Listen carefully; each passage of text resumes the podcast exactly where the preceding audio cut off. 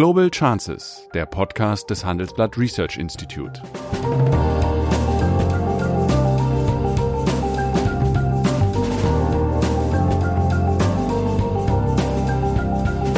Der ehemalige Außenminister analysiert zusammen mit Professor Bert Rürup die geopolitische Lage, exklusiv für den Chefökonom, den Newsletter von Professor Rürup. Wir werden ja nicht jedes Jahr in der Größenordnung von 100 Milliarden was obendrauf packen können, um den Konsum zu stabilisieren. Deswegen mag wohl sein, dass vor der Bundestagswahl nichts passiert, aber danach muss was passieren. Richtig. Guten Morgen, Sigmar. Guten Morgen, Bert. Guten Tag, meine Damen und Herren. Wir haben den 26. Juni und ich möchte mit Sigmar Gabriel, meinem alten Freund und Bekannten, über die folgende Frage diskutieren. Was muss denn nach der Rezession ab 2022 auf der wirtschaftspolitischen Agenda stehen? Jetzt steht Rettung drauf, aber dabei kann es ja nicht bleiben. Aber bevor ich diese mehr ja, wirtschaftspolitische Frage mit äh, dir diskutieren möchte, würde ich dich um eine Einschätzung zu folgendem, ja, für mich ökonomischen Mirakel bitten. Die am Dienstag und Mittwoch für Deutschland veröffentlichte Werte durch die Stimmungsindikatoren, also der Einkaufsmanager-Index und der IFO Konjunkturklimaindex, sind äh, rasant gestiegen, man könnte fast sagen, fast durch die Decke gegangen und signalisieren eine schnelle Überwindung des doch historischen Einbruchs der Wirtschaft. Gleichzeitig äh, wurden allerdings von der Bundesbank, vom Sachverständigenrat und äh, am Mittwoch vom IFW die Konjunkturerwartung dramatisch nach unten reduziert. Tja, wie kann man sowas erklären? Ich kann das genauso wenig erklären. Ich habe eine Vermutung, ob die stimmt, weiß ich aber nicht. Die Vermutung ist, dass einerseits ähm, vielleicht die Menschen und die Verantwortungsträger in der Wirtschaft einfach die Nase voll von Pessimismus haben und sagen, so ein bisschen in der Märkischen Manier, wir schaffen das. Andererseits eben doch die massiven Pakete, die in die Konjunktur gepumpt werden, bei vielen so eine, jedenfalls auf der Unternehmerseite, Euphorie auslösen. Ich habe auch Zweifel, ob das alles sagen wir, mit den Fakten übereinstimmt. Wir hören eigentlich aus fast allen Branchen Planungen für Entlassungen, für Personalabbau. Die Kurzarbeit wird für eine nicht geringe Anzahl von Menschen in der Arbeitslosigkeit landen. Und vor allen Dingen, was mir nicht klar ist, ist, wieso, woher der Optimismus kommt, dass ein doch traditionell so stark auf den Export ausgerichtetes Land wie Deutschland angesichts der Schwierigkeiten im Außenhandel, des da Niederliegens in vielen anderen Ländern der Welt, die Hoffnung hat, dass wir quasi da als Einzelgänger äh, besser daraus hervorgehen als andere. Denn so viel wird die Binnennachfrage ja nicht schaffen, dass sie all das, was wir an Beschäftigung in der Exportwirtschaft haben, gleich mit auffangen kann. Also rational kann ich es auch nicht erklären, aber es gibt ja viele, die sagen, gute Stimmung ist die Hälfte der Miete. Ja, dann habe ich aber noch mal eine Anschlussfrage. In der neuen Prognose des IWF hat mich Folgendes überrascht. Äh, während äh, Deutschland sogar und Europa ohnehin deutlich, äh, sagen wir mal, heruntergenommen wurden mit den äh, Wachstumserwartungen, wenngleich die Pandemie dort halbwegs im Griff ist. In Deutschland sind die Werte äh, unabhängig von äh, den Fleischbetrieben eigentlich recht gut, wird für die USA oder auch für andere Länder des amerikanischen Kontinents die Konjunkturerwartungen nicht heruntergenommen, während gleich Corona explodiert. Das scheint darauf zu fußen, dass in Amerika ja es doch deutliche Anzeichen für wirtschaftliche Erholung gibt. Das hat was damit zu tun, dass, wie ich glaube, äh, das Risiko der Erkrankung und des weiteren Sterbens von Menschen in weit höherem Maße dort ähm, in Kauf genommen wird. Das ist auch regional sehr unterschiedlich, aber ähm, zum Beispiel in den Regionen, die stärker ähm, von Republikanern dominiert werden, scheint die Bereitschaft zur Reöffnung trotz hoher Infektionszahlen größer zu sein. Und das Zweite, glaube ich, dass natürlich die gewaltigen Stimulierungsprogramme der amerikanischen Zentralbank die Hoffnung äh, beinhalten, dass die Wirtschaft dort auch wegen der traditionell hohen Absorptionsfähigkeit und der Innovationsfähigkeit der amerikanischen Wirtschaft schneller zurückkommen. Und man muss natürlich eins sagen, der Teil der Wirtschaft, der von der Pandemie eher profitiert hat, also alles, was mit datengetriebener Ökonomie zu tun hat, der sitzt in den USA. Äh, das ist richtig, aber äh, der Wachstumstreiber in den USA ist ja traditionell der private Konsum. Und da habe ich meine Zweifel, ob der private Konsum wirklich äh, in dem Land der Treiber sein kann, wenn, wie es bislang der Fall ist, die Infektionszahlen noch deutlich steigen.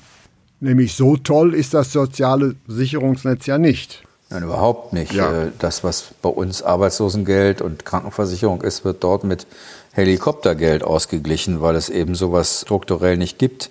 Das Einzige, was man eben sagen kann, ist, dass natürlich die Notenbank schlicht die Notenpresse angeworfen hat und Geld auf den Markt schmeißt. Letztlich ist die amerikanische ähm, Konsumgüterindustrie am Ende dann wieder kreditfinanziert. Mhm.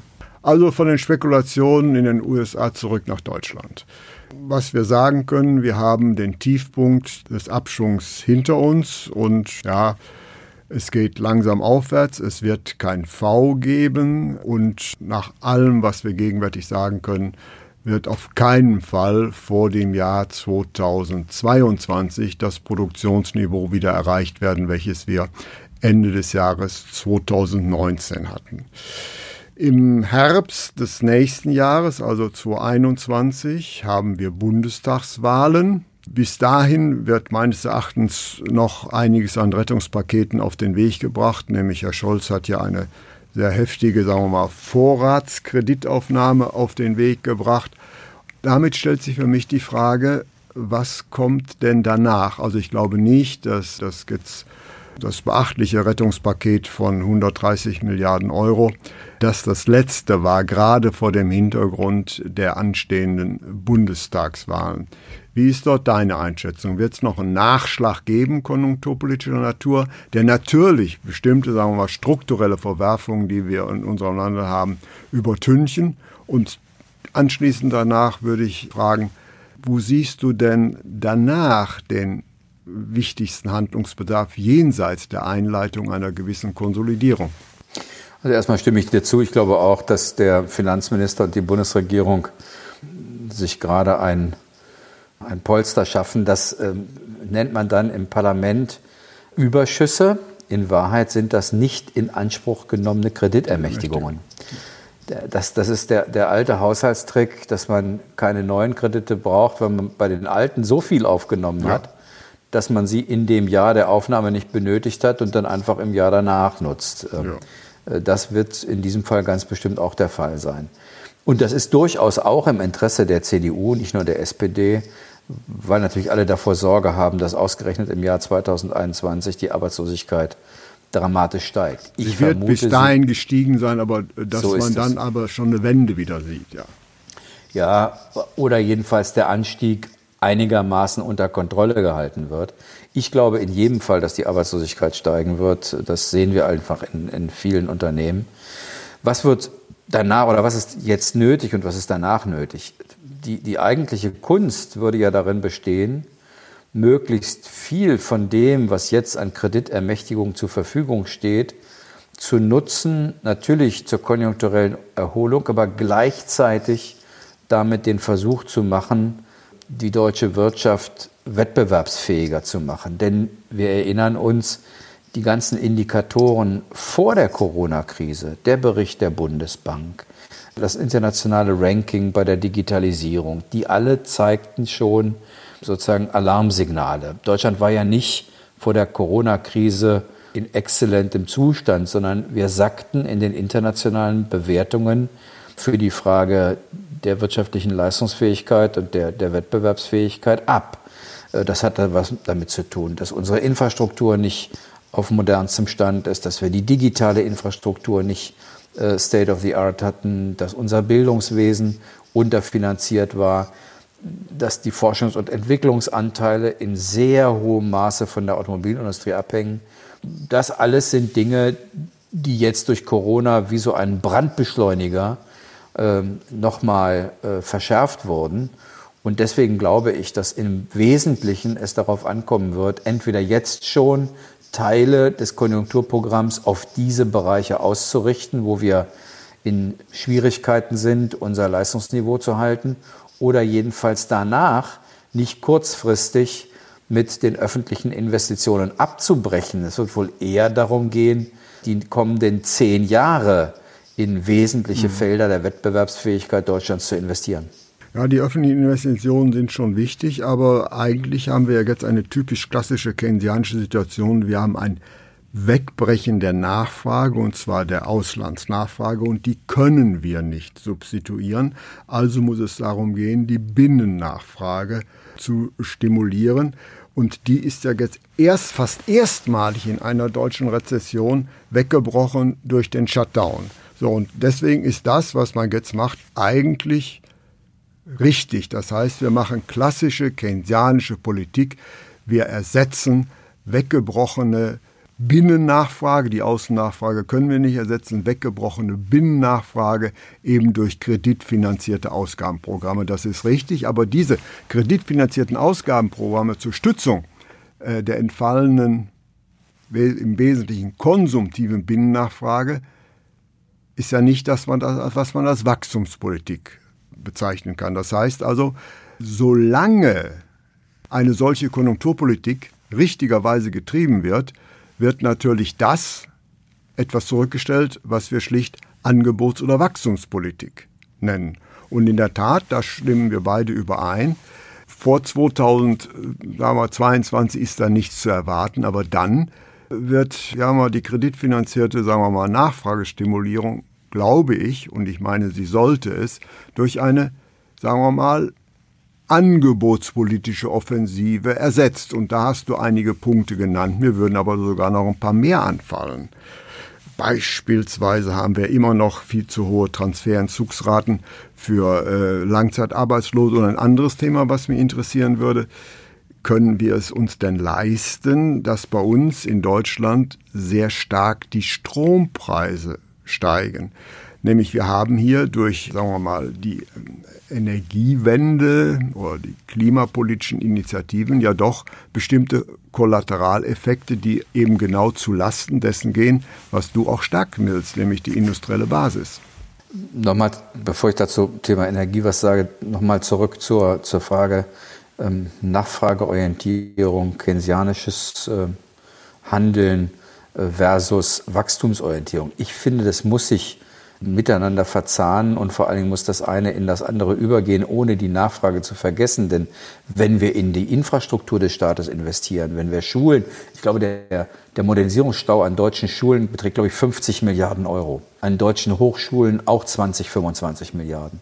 Wenn wir dort investieren, haben wir auf der einen Seite natürlich eine Nachfragestimulierung, auf der anderen Seite ist das eine der wesentlichen Grundlagen, Investitionen in Bildung, in Forschung und Entwicklung, äh, um international unsere Leistungsstandards halten zu können. Also der liebe Gott hat uns ja zwei Hände gegeben. Es macht ja nicht viel Sinn, immer nur eine Hand zu benutzen, sondern am besten beide.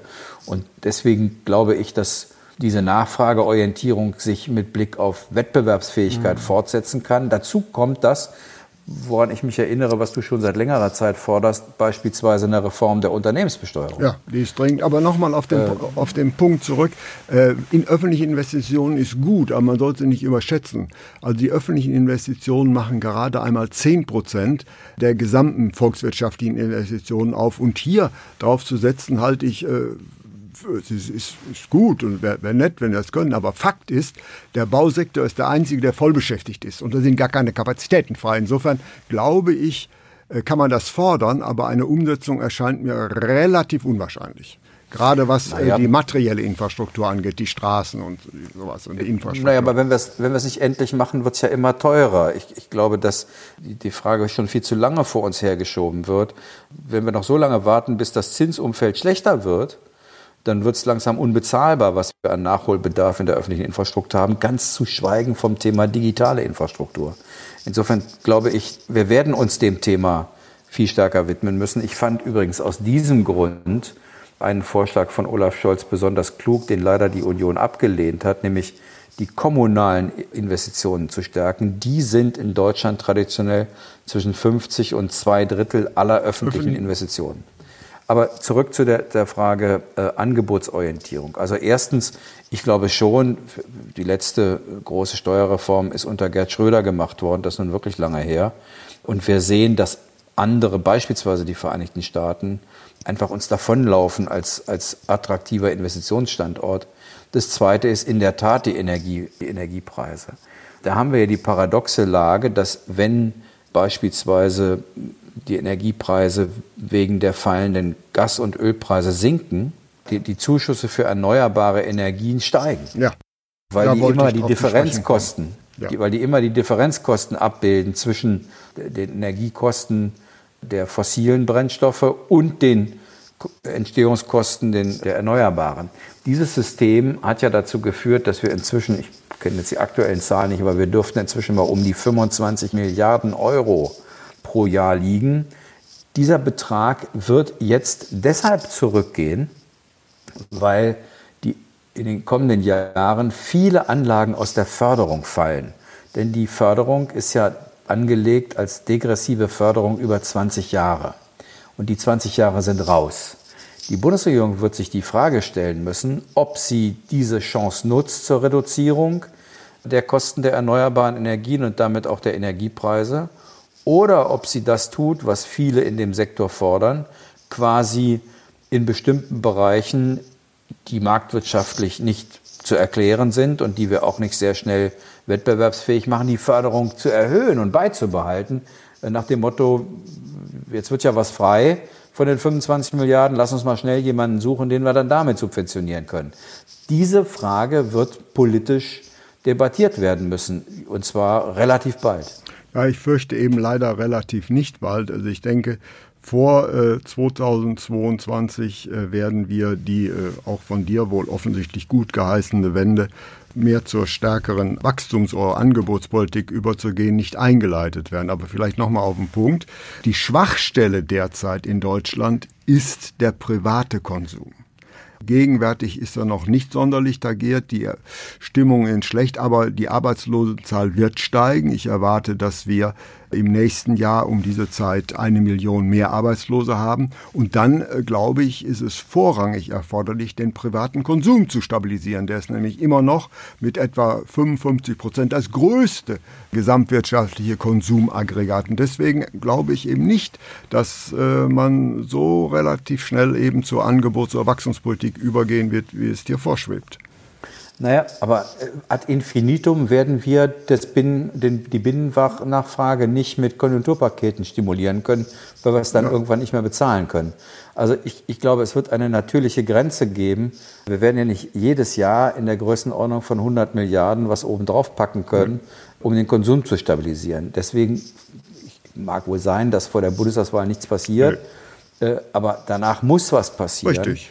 Denn, denn andere laufen uns weg und wir, es wird ja auch eine Rückkehr der Weltkonjunktur geben. Und dann ist die Frage, wer ist dabei der Gewinner? Zurzeit sieht das eher so aus, als ob die Gewinner in den USA und in China sitzen und nicht in Europa. Da spricht wohl einiges für, aber was eigentlich der Punkt des heutigen Gesprächs war, ist, gegenwärtig macht die Politik meines Erachtens ziemlich alles richtig. Sie versucht Nachfragelücken aufzustellen, äh, zu schließen. Aber was ich mir wünschen würde, ist, dass man sich Gedanken macht, wie sieht denn die dann eigentlich erforderliche Wachstumspolitik aus? Und da fürchte ich, dass wir anderthalb Jahre verlieren.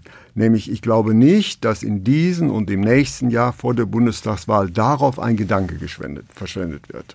Das ist mein Bedauern. Das heißt also, hier dominiert die politisch kurze Frist. Und ich kann mir nicht vorstellen, dass eine der großen Parteien vor dem Hintergrund noch hoher Arbeitslosenzahlen und, und, und, dort auf einmal wachstumspolitische Fanfaren bläst, wo es dann ja wieder heißt, aha, da wird was für die Unternehmen getan und nicht für die darbenden Haushalte. Ich bin nicht ganz so sicher, ob das in der öffentlichen Wahrnehmung zu trennen ist. Am Ende des Tages wollen Menschen ja nicht permanent am finanziellen Beatmungsgerät des Staates hängen, sondern von ihrer eigenen Leistungsfähigkeit leben. Deswegen bin ich nicht so sicher, mal, die, der politische Druck der Öffentlichkeit nicht auch stärker in Richtung Wachstumsinitiativen gehen wird. Ich meine, dass wir jetzt überhaupt wieder darüber reden können, vor einem guten halben Jahr war Wachstum ein Unwort. Ich erinnere an die, den Jubel in, deutschen, in der deutschen Medienlandschaft, als die Schülerin Greta Thunberg ja. aus Schweden vor den Vereinten Nationen gesagt hat, wie könnt ihr eigentlich überhaupt an Wachstum denken? Das ist doch Zerstörung von Zukunft. Ich, ich will noch mal darauf hinweisen, wie sehr sich offensichtlich auch die öffentliche Meinung schnell geändert hat, wobei wir ja nicht darüber reden, dass alles wachsen soll. Es geht um die Frage, wo brauchen wir Wachstum und wo muss man möglicherweise schrumpfen. In der, im, im Energieverbrauch zum Beispiel äh, tut es der Volkswirtschaft gut, wenn sie schrumpft. Im Bereich der Recyclingwirtschaft tut es der Volkswirtschaft gut, wenn sie wächst. Also, aber dass wir überhaupt wieder über Wachstum sprechen, innerhalb von sechs Monaten zeigt, dass natürlich der Druck der Menschen heute mit Blick auf Arbeitslosigkeit ein ganz anderer ist als zu Zeiten von Vollbeschäftigung. Deswegen habe ich zumindest die Hoffnung, aber äh, ich bin ja sozusagen für den Teil Optimismus zuständig, ja, dass die Politik in der Tat über die Frage redet, was können wir eigentlich dafür tun, um nicht nur konsumtive Ausgaben ständig steigern zu lassen. Ja, gut, die kann man schnell steigern, wenn man es hat. Aber wo ich eigentlich darauf hin wollte, ist, dass eine, eine erfolgreiche Konjunkturpolitik letztlich immer ein gewisses strukturkonservatives, konservierendes äh, Element hat. Und gerade weil, weil wir einen, einen hohen, sagen wir mal, Anpassungsbedarf haben, weil unser Geschäftsmodell nicht mehr richtig funktioniert und so weiter, weil wir strukturelle Verwerfungen haben, äh, bedeutet natürlich die, sagen wir mal, erfolgreiche konjunkturelle Stabilisierung wachsende strukturpolitische Defizite? Ich finde, dass wir bei der Europäischen Union gerade erleben, dass zumindest mal das Problembewusstsein über diese Frage relativ hoch ist. Dort wird diskutiert ein großer Wiederaufbaufonds. Und gleichzeitig sagt die Kommissionspräsidentin und viele andere mehr, naja, Wiederaufbau ist vielleicht das falsche Wort, weil wir wollen ja nicht das wieder haben, was vorher da war, sondern wir wollen die Chance nutzen, um jetzt auch Neues zu schaffen. Also das, was du gerade beschreibst, sozusagen das strukturkonservative Element, bis hin dazu, dass ich Zombie-Unternehmen schaffe, die eigentlich alleine nicht überleben könnten ohne den, die staatlichen Beihilfen, scheint jedenfalls in der europäischen Debatte durchaus präsent zu sein. Und der Versuch, Investitionen zu lenken in diesem Wiederaufbaufonds in die Bereiche, wo Europa einen erheblichen Nachholbedarf hat, im Bereich der Energie, im Bereich Artificial Intelligence, im Bereich von Forschung, Wasserstoff und vielem anderen mehr, den fand ich in der europäischen Debatte fast mit das Interessanteste. Er war mit das Interessanteste. Jetzt ist es komischerweise heute wieder an mir, etwas Wasser in den Wein zu äh, schütten. Wenn ich mir aber die Verwendung dieser 750 Milliarden ansehe, so geht ein sehr, sehr großer Teil davon an die osteuropäischen Länder zur Förderung deren Agrarstrukturen, allein um deren Zustimmung zu erkaufen. Das heißt also, dass äh, dort über Wachstumspolitik diskutiert wird und sie gefordert wird, ist für mich angesichts der Heterogenität der Mitgliedsländer noch kein Argument dafür, dass es auch exekutiert wird. Eben weil man sich weil von bestimmten Ländern die Zustimmung wird kaufen müssen, nämlich so ein Paket muss ja einstimmig verabschiedet werden. Da sehe ich eigentlich ein ja, Problem der politischen Willensbildung. Ich will das gar nicht bestreiten, dass das Politikprinzip in der Europäischen Union ist, der Leuchtturm von Neuwerk wird saniert, wenn das Kloster Walkengried neue Fenster kriegt. Also äh, sozusagen deine Tante, meine Tante, deine Tante, ja. das ist wohl so. Nur die, jedenfalls die Grundlagen der Berechnungen, die jetzt bisher die Kommission vorliegt, mal sehen, ob sie auch wirklich umgesetzt werden, brächten zum Beispiel einen sehr großen Anteil nach Italien und nach Spanien mhm. Und, und, meine Sorge da ist eher, sind diese Länder dann absorptionsfähig? Haben die wachstumspolitische Projekte? Kann haben die überhaupt eine Idee? Ja. Genau. Haben die eigentlich überhaupt eine Idee, was man damit machen kann, um die Wettbewerbsfähigkeit ihres eigenen Landes zu steigern? Mhm. Und dann diese Projekte sozusagen zurück nach Brüssel, dann müssen sie genehmigt werden und dann sind wir, wenn wir Pech haben, im Jahr 2022, 2023, Drei. bevor der erste Cent fließt. Sagen wir 23. Ja, das, das ist meine größere ja. Sorge. Ja, meine Damen und Herren, diesmal sahen Sie umgekehrte Fronten. Äh, diesmal war ich der Skeptiker und Sigmar der Optimist. Muss ja auch mal sein. Jedenfalls vielen herzlichen Dank für diese kontroverse Diskussion. Bis zur nächsten Woche. Alles Gute. Heute möchte ich mit einem letzten Wort in eigener Sache enden. Um besser zu werden, brauchen wir Sie, meine Damen und Herren. Wir freuen uns natürlich, wenn Sie uns loben, Lob hat jeder gerne, aber um besser zu werden, sind wir natürlich auch auf kritische Anregungen angewiesen. Und deshalb äh, würden Sigmar Gabriel und ich uns sehr freuen, wenn Sie an einer kleinen Studie zu unserem Podcast teilnehmen würden. Den Link finden Sie in den Show Notes. Kritik, Fragen und Anregungen sind deswegen ganz herzlich willkommen, denn Sie wissen, das Bessere ist des guten Feind und deswegen grüße ich Sie mit diesem Wunsch bis zur nächsten Woche als Ihr Bert Rürup. Das war Global Chances mit Sigmar Gabriel, der Podcast des Handelsblatt Research Institute.